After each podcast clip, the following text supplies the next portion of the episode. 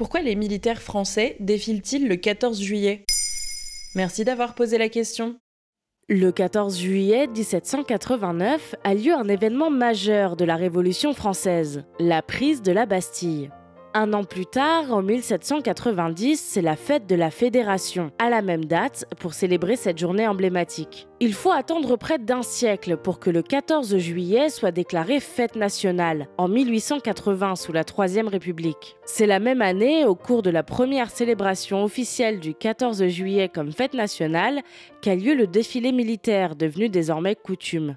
Mais pourquoi faire défiler les militaires? Rappelez-vous, nous sommes en 1880 dix ans pile après la défaite de l'armée française contre les Prussiens et la capture de Napoléon III. Il s'agit en réalité d'une démonstration de force. La France veut montrer qu'elle a reconstitué son armée et qu'elle est prête à reconquérir l'Alsace et la Lorraine, cédées à l'Empire allemand à la fin de la guerre, en application du traité de Francfort. Pendant ce premier défilé, appelé alors Revue de Longchamp, car il se déroule sur l'hippodrome du même nom, le président de la République, Jules Ferry, et celui de la Chambre des députés, Léon Gambetta, remettent eux-mêmes leurs nouveaux étendards au régiment présent.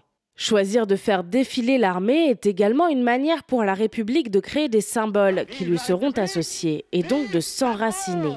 Pour rappel, en 1880, cela ne fait qu'un an qu'elle contrôle l'ensemble des institutions. Il s'agit donc de créer une image de la France unie, avec l'armée au service de la nation. Cette première démonstration rassemble 300 000 spectateurs. Mais aujourd'hui, le défilé n'est plus sur l'hippodrome de Longchamp, non? En effet, c'est à partir de 1919, à la fin de la Première Guerre mondiale, que le défilé quitte Longchamp. Cette année-là, il prend une autre signification et devient un hommage pour les soldats français morts au combat. Marchent alors sur les Champs-Élysées les gueules cassées, ces survivants de la guerre qui emportent les marques au visage, suivis des troupes alliées victorieuses et des troupes françaises.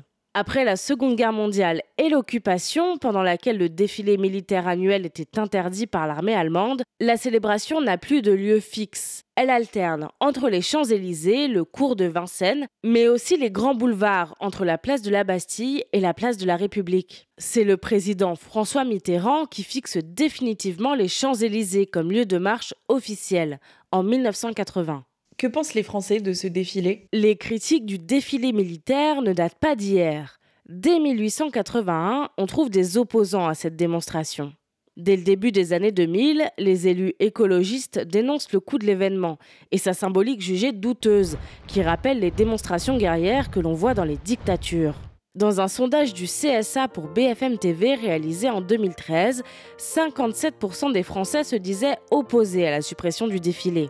Mais si les citoyens semblent apprécier cette célébration, pour l'historien Christophe Porchasson, elle est à remettre en perspective. La manifestation n'a plus la force qu'elle avait avant. Elle ne remplit plus les fonctions constitutives de l'identité nationale. À sa création, le défilé était vu comme un moyen de fabriquer de la nation.